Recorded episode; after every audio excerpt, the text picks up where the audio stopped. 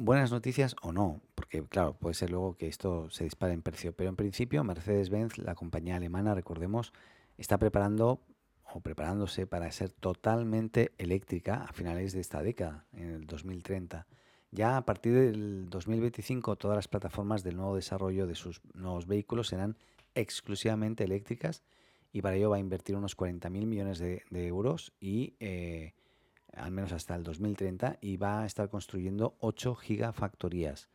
Uno de los temas es la producción de baterías y Mercedes-Benz asegura que necesita baterías de más de 200 gigavatios hora y que para ello va a tener que construir en estas gigafactorías que va a estar construyendo pues celdas también, ¿no?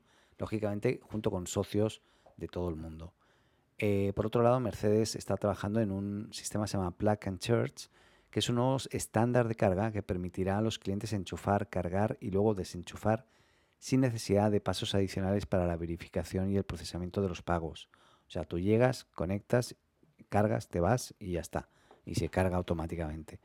Este se lanzará con el modelo del vehículo EQS a finales de año y la firma ya tiene 530.000 puntos de carga, en este caso en todo el mundo, y está en conversaciones con Shell, que pretende tener 30.000 puntos de carga para el 2025 en Europa, China y Norteamérica. Así que, bueno, se están preparando y ya veremos qué pasa aquí. Que Mercedes-Benz anuncie esta decisión tiene mucho sentido, sobre todo si nos ceñimos al mercado europeo también, lógicamente, porque en otros países pues hay que ver también todo el tema de la distribución ¿no? eléctrica, pero por eso dicen que si el mercado lo permite, o sea, no solamente tiene que estar preparada Europa, sino también otros países, ya veremos a ver qué pasa ahí.